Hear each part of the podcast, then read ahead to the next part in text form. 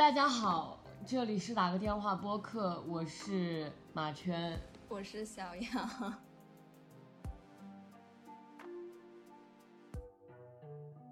这一期是一个我们比较简单的自我介绍。在我们的一期博客当中，收到了一条来自宇宙乘客 MT 的评论，然后他说想希望我们能够简单的介绍一下自己。但是我觉得我就是一个不太擅长 做这个的事情，但是我们还是决定就是花一部分的时间来做一个比较短的自我介绍，然后后面会通过一些问题来介绍一下自己，这样子。对，感觉我对我的自我介绍。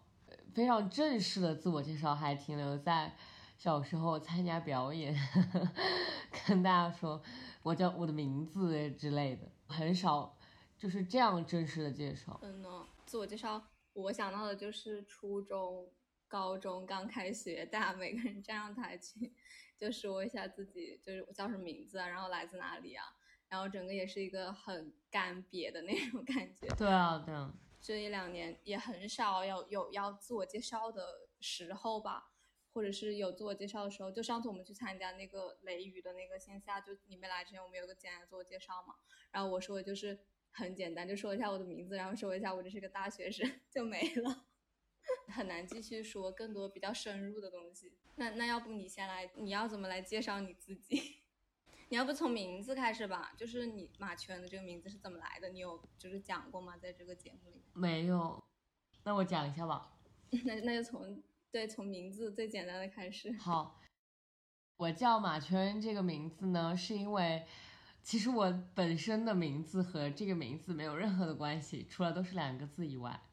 然后马呢是 是我高中的外号，姓马，就是我高中外号叫马美丽。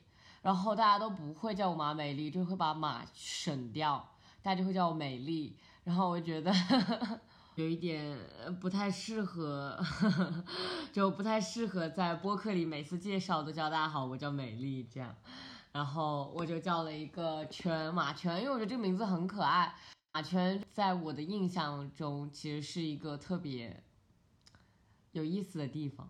对，然后我就叫马圈，就是一个非常随性的名字。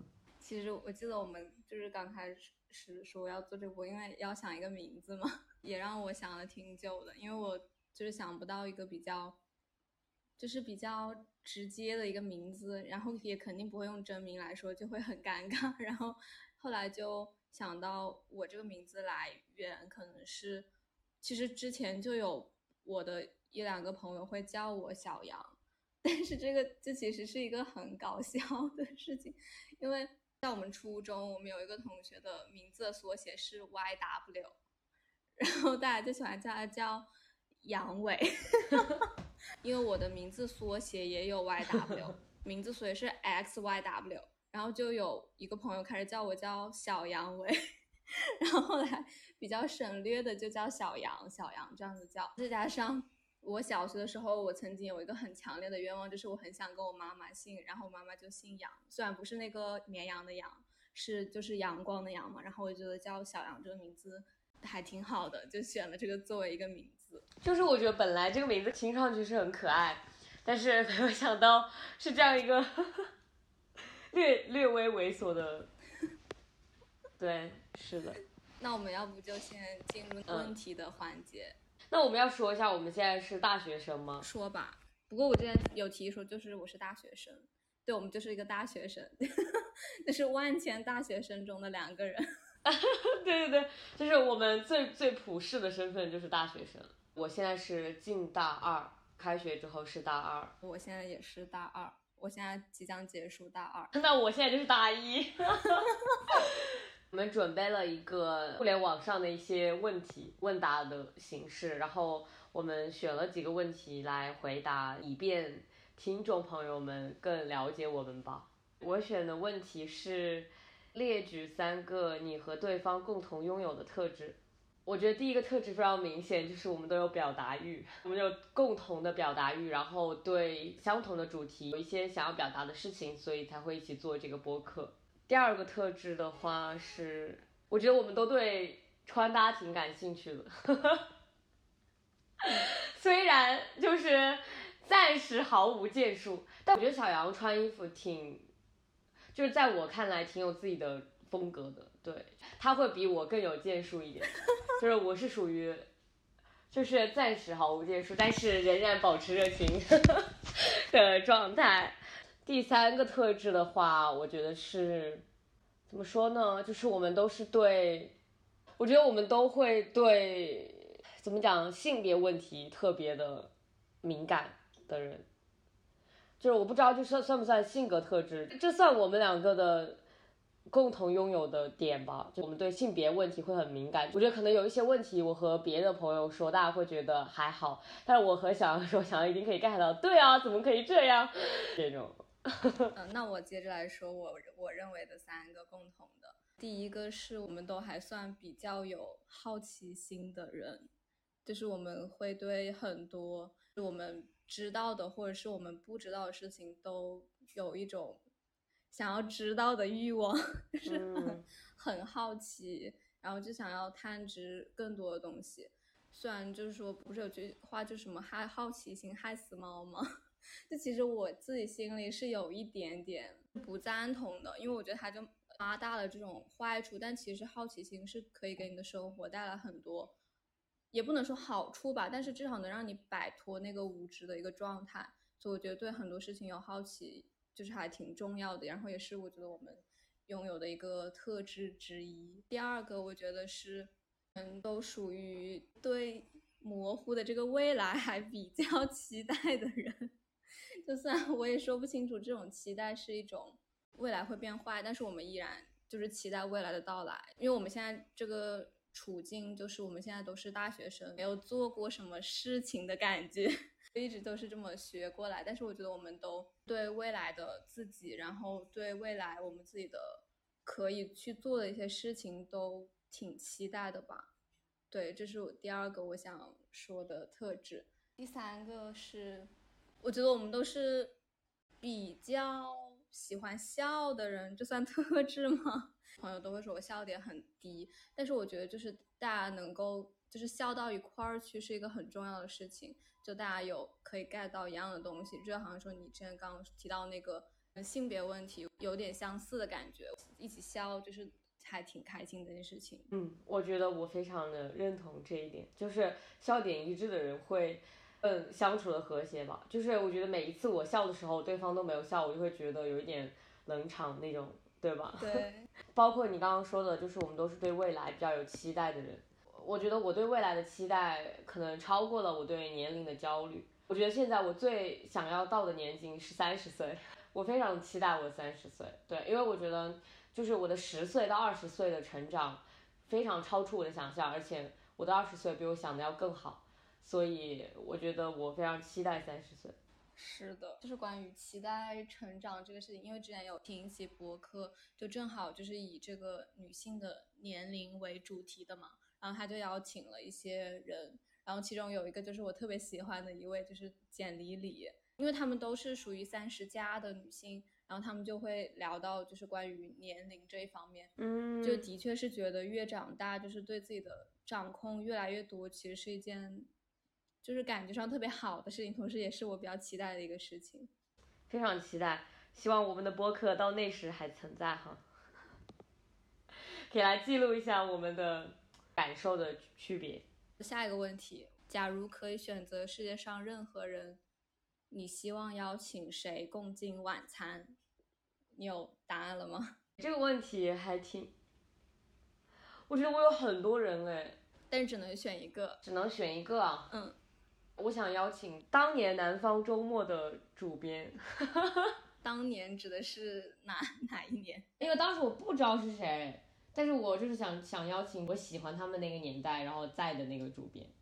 其实一开始我想的是宋敏浩，我想跟我的 idol 一起吃晚餐，但是我觉得 idol 就是不吃这个晚餐会更好，跟他保持一定的距离会更好。我不太想要。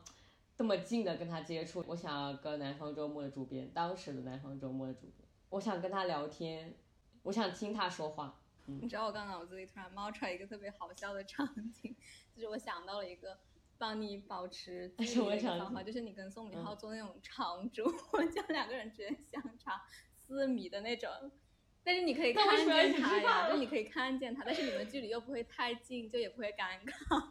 那我去韩国也可以偶遇他，我为什么要浪费这么大的一个机会去跟他吃这种圆桌，就是长桌饭？我想要选的，我也是属于没有特别的偏好吧。但是你让我选，我就我正好前天想了一下这个问题，我可能会想邀请 Virginia Woolf 沃尔夫那是 who？写那个一间自己的房间的那个女作家。哦，我跟你的想法也比较一样吧，我就是单纯想听他说话，因为我就觉得读他写的东西，感觉就算是读的中文，我就是觉得很顺畅嘛。然后也希望就有机会的话读一下原文。然后我觉得如果能见到，就是亲眼看见他在那里说话，也会是一个特别不一样的一个感觉。纯粹也是想听他说点，如果有这个荣幸的话，对，我也就是特别的希望听听那个讲话，你知道，真的是听君一席话，胜读十年书。是的，是的。进入到下一个问题，那就第二组问题，然后第一个是爱和感情在你的生命里扮演什么样的角色？我觉得扮演一个重要但是不是最重要的角色。爱和感情可能对每一个人来说都是必须的吧。最基础的就是来自来自父母的爱，还有你对父母的爱，还有涉及到跟朋友，涉及到跟跟男女朋友这种关系。就肯定会，就这种不同的爱和感情会在你的不生命的不同阶段交叉的出现，同时它也会也有可能消失，然后这个消失可能也会给你带来一些不好的感受，但是这这都是会发生的，所以我觉得它当然很重要，但是同时我们不能太就是太被这种东西所影响，有肯定是好的，但是。有一些东西没有，其实也是可以，就是可以去慢慢接受。就并不是说只有爱和感情最重要，就生命中还有很多重要的东西，还有很多美好的东西。这是我的一个答案。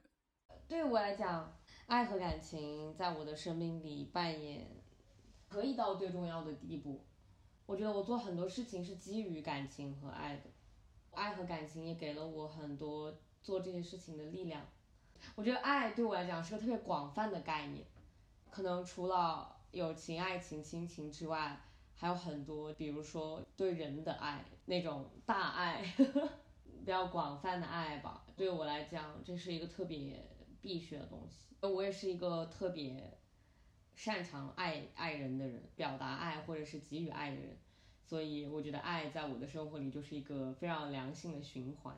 我觉得有到最重要的那个地方。我觉得在我的最重要的这个 list 里面还有一些其他的东西。好，那我们就继续。有什么事想做很久了，还没有去做的原因是？我就想做新闻啊，嗯，对，我就想做新闻，然后还没有做的原因是我在做准备。我觉得我大学学的东西，然后我现在在做的事情，都是在为这件事情做准备。这就是我没有去做的原因。我觉得我的这个想做的事情是一个很很表面、很浅显的事情。我就是很想出国玩，就是那种类似于环游世界这样的，就是因为我我不想称它为梦想，但确实是我很想做的一件事情。因为而且我觉得如果把它称之为梦想、理想，有点太高看这件事情了，就有有有时候会甚至会阻碍我去做这个事情，因为我会觉得这个事情太难做了。但其实我觉得。就是我看到很多人，他们正在做这个事情，他们其实是会让我觉得这并不是一件那么困难的事情，就是还是有可能去做的，也不是说你要就是所谓的呃有很多钱，有很多时间。这些帖子下面就会看到说他肯定是很有钱，所以他才能这样子。但但其实最重要的还是你自己要做好这个心理准备，然后你下定决心了，你就去做。嗯，我觉得这个可能是我。很想做的一件事情，还没有去做的原因，那也就是我没有时间，就是我还在读大学，但是我还是会想要以后有这样的机会，可以有很长的一段时间可以在陌生的地方游荡，这种，这这是我很想做的一件事情，对。而且也有也有疫情的原因了。对对对，疫情的确，嗯，很影响。 Tell me what you wanna do when this COVID 19 thing is over. We gon' pack it up. 떠나보자 어디라도 좋아. Yeah. Tell me what you really wanna do, girl. 모든 게 지나가고 나면 우리 미뤄뒀던 일들을 下一组的两个问题，有什么事是绝对不能开玩笑的？嗯，我讨厌一切性别玩笑， 非常的讨厌这件事情，范围挺广嘛。我看到这个问题的第一反应是这个，比如说就是职场隐性的性骚扰这种，就是大部分都是以玩笑开出来的，然后我会非常的讨厌，我觉得这是对我来讲不能开玩笑的事情。就是有一些带颜色的，就很很恶心。对对对对，我觉得黄色玩笑或者是任何形式的玩笑是双方都觉得很好笑、很愉悦的东西才能叫玩笑。如果另一方感受到不舒服或者被冒犯，我觉得就是呃很不能称之为玩笑的范围。对对，对我来说也是。但是我发现一个我的变化，就是我觉得我有时候不那么容易笑得出来了。我觉得我以前是一个很容易就会笑出来的，可能对一些事情也没有那么的敏感。嗯，但是我觉得我现在就有一点点，我会，我甚至有时候会觉得我这样是不是就是丧失了一定程度的幽默感？就好像有些人说的所谓的开不起玩笑的这种人。但是我反正我就觉得，有时有时候我确实不想笑，我真的我也笑不出来。就包括可能有一些关于外貌嘛，就是身高体型这种吧，这是我们生活中最常见的一些。然后以前在那种学校的环境里面，其实同学之间很多时候会用这种事情来开玩笑，就有时候甚至它不能算是一种玩笑，我觉得一定程度上是一种伤害了。但只是那个被开玩笑的人他不说，就是我也曾经是那种被开玩笑，因为我个子不是很高嘛，就经常会有人就是用这种事情来开玩笑，就你开的多了真的很烦，你知道吗？而且真的就会让你觉得你你根本就就是不尊重我。我以前可能会觉得那是不是别人就只是随口说一下，我不用那么在意。但是我现在就觉得这种人我就应该远离，就是我不会再想跟任何会用别人的外形上任何一个地方来开玩笑的人去交朋友。反正我是笑不出来的，反正 我就觉得这可能是我一个不能绝对不能开玩笑的。当然，就是那个你前面说的各种跟性别相关的，也是绝对不能开玩笑，这就是我的雷点，就是我的雷区。我也是。我们还有问题吗？还有啊。呃，上一次在别人面前哭是什么时候？然后自己哭又是什么时候？上次在别人面前哭，大概一周一周前在别人面前哭，然后自己哭是两三天前。就我好像我好像最近哭的频频次还挺多的，对，但是我觉得哭对我来说还挺能舒缓情绪的。我上一次在别人面前哭，上上个月吧，然后自己哭就刚就昨天看电视，我经常哭，就是经常因为这种事情哭，就我看电视剧经常哭的那种。而且我并不觉得哭是一种不好的情绪，哭是一件很就跟笑一样是一件很普通的事情。然后我有一个朋友，因为他是一个很爱哭的人，但是他是那种就是啥事都能哭的那种。然后我就有时候跟他说，我说你别哭这么多。他说哭怎么了？他说哭挺好的。他说哭是一种就是情绪细腻的表现。然后因为他是那种就、画画然后搞艺术的那种人，然后他就跟我分享这个点，我就觉得特别对。我觉得也没啥，我觉得哭完之后你也挺爽的。就它并不是一件不好的情绪，而且我觉得就是就是正是哭的情绪会对我们的这种怎么讲情绪会有好处，就是你觉得自己哭没啥这件事情挺好。是的，我想到不是说我情绪就喜怒哀乐吗？就每个人生活中大概各种情绪要平衡嘛，你不能整天开心，你就你不可能有一个整天开心的人，就肯定笑和哭就就必须是一个平衡的一个状态，你才会生活的比较好。对，我也觉得是这样。我们要不再问两个问题吧？怎么样？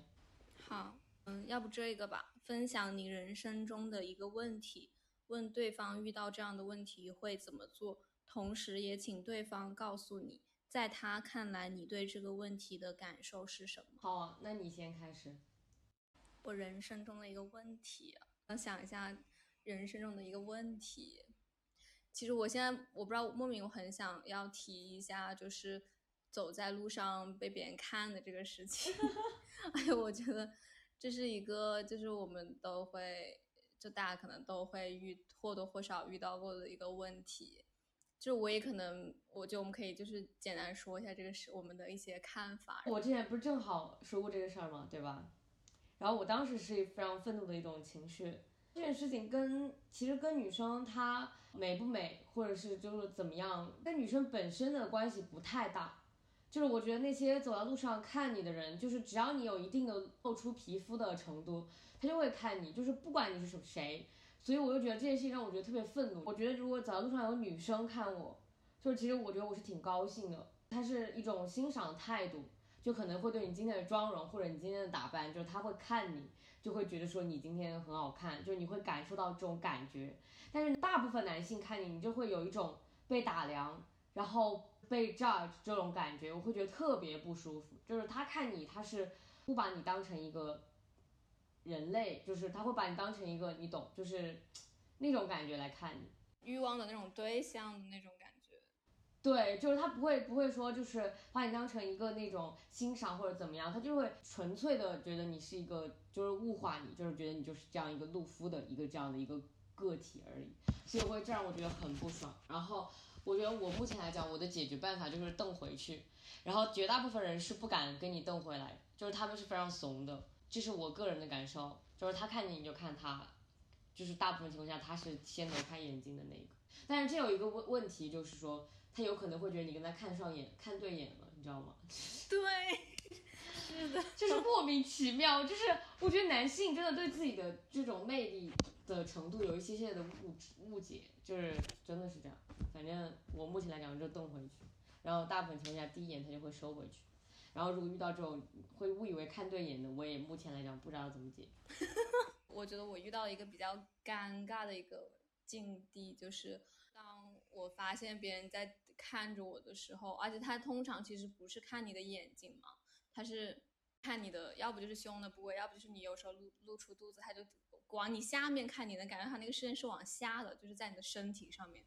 然后这个时候，就当我发现了别人在看的时候，我就想要看回去，但是我发现他好像也并没有发觉我在看他，他他就是也看不到，或者是他马上就，他就可能看了我一眼，他就又往眼睛挪到下面去了。但是我又就其实我有时候我内心有一种很强欲望，就我想要喊叫一声，我就我想你看什么看？但是我觉得就是有一点点，就是我目前还达不到那种状态，就是可以。很直接的，就是那种，就是怼回去的那种感觉。因为我觉得我的眼神可能有时候还是不够凶狠，然后有时候可能别人也察觉不到我在盯着他，然后这是一个比较比较尴尬的一个一个会出现的一个状态吧。然后我想到你之前提到说，如果有女生看你，你会觉得会很开心，因为我觉得我有时候确实这样，因为我有时候看到走在路上，大家都会看路上的人嘛。然后看到一些美女啊，或者是看到比较穿的很好看的一些女孩子，就我会忍不住多看两眼。这是我基本的一个态度是，如果我想要对他表达出我对他的，也不算也算不上喜欢，就是就是那种路上大家觉得很开心嘛那种感觉，就会我就会至少就是会笑着，就是看着他的眼睛这种。虽然别人可能不一定会发现我，但是就我也不会就是盯着人家的某个地方看，我觉得这是男的特别。特别恶臭的一个点，特别讨厌这样子的眼神。嗯，对，所以我觉得这个事情就是他们去解决啊，气死我了，真的是无语啊。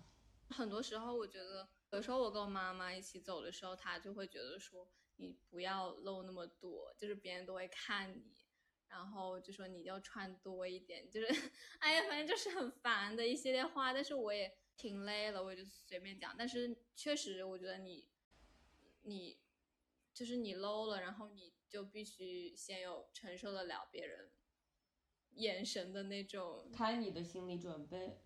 对对对，你你肯定是要，哎，这个事情肯定是要锻炼的，就是不是说，因为只有你穿的 low 了，别人看了你才会有这个锻炼，对不？就你不可能说你一开始就很能，就是对这个事情都能很好的接受，肯定是要有一个。肯定是要有个过程的吧，而且我我至今也会觉得说，有一点点，因为可能现在才还没有完全进入夏天吧，但也会有很热的时候。我觉得我我对我自己来说还是有一点点，一点点的难为情。我觉得我也是，就是我不想要因为别人的行为，对吧？就是来让我不想不穿我想穿的衣服出门。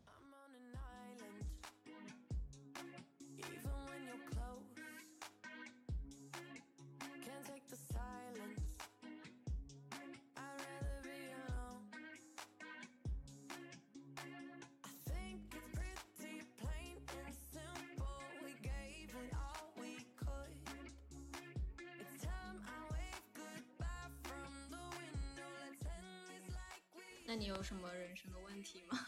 好广泛啊！就是你会对自己看书这件事情有要求吗？你会觉得说这个月没有看到那点书，那那几本书，然后你会就是觉得下个月一定要把它看回来这种吗？我觉得我会有这种想法，但同时这个想法又会因为别的事情烟消云散的很快。是的，是的，真的对是我肯定肯定会有这种就是突如其来的内疚感，或者是就是看着一堆书，但是自己都没有看，就心里有点慌的那种感觉。但是可能很快的就会被一些别的事情吸引了注意力。我觉得读书本来就是一个长期的一个事情吧，就就短期的一些生活上的变动，或者是重心的一些转移，肯定会或多或少会影响这个读书的时间。我觉得我经历了一个过程吧。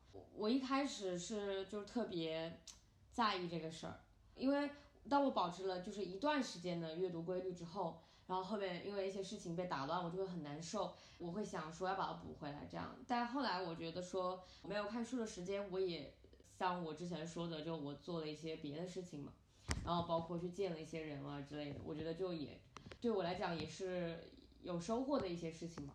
我就觉得不用太拘泥于这一个形式上。对，然后我突然想起，就正好昨天，就昨昨天在听那个随机波动，他最新一期就是邀请人物一篇稿子的记者，然后后来又去看了那个人物那篇稿子，就是跟那个刘小样相关的嘛。然后它里面就有一句话说，就是说他把电视当做书来读，因为他是通过电视去学习普通话，去练习普通话。我当时看到这句话，我就全身鸡皮疙瘩起来了。然后我也觉得，其实生活中很多的东西，很多的事物都可以当做书来读，不仅仅是书是书，很多别的东西也可以是书。对，是的，真的是这样。就只要你自己觉得你有在 update 你的脑子，呵 呵都很好，我觉得是这样。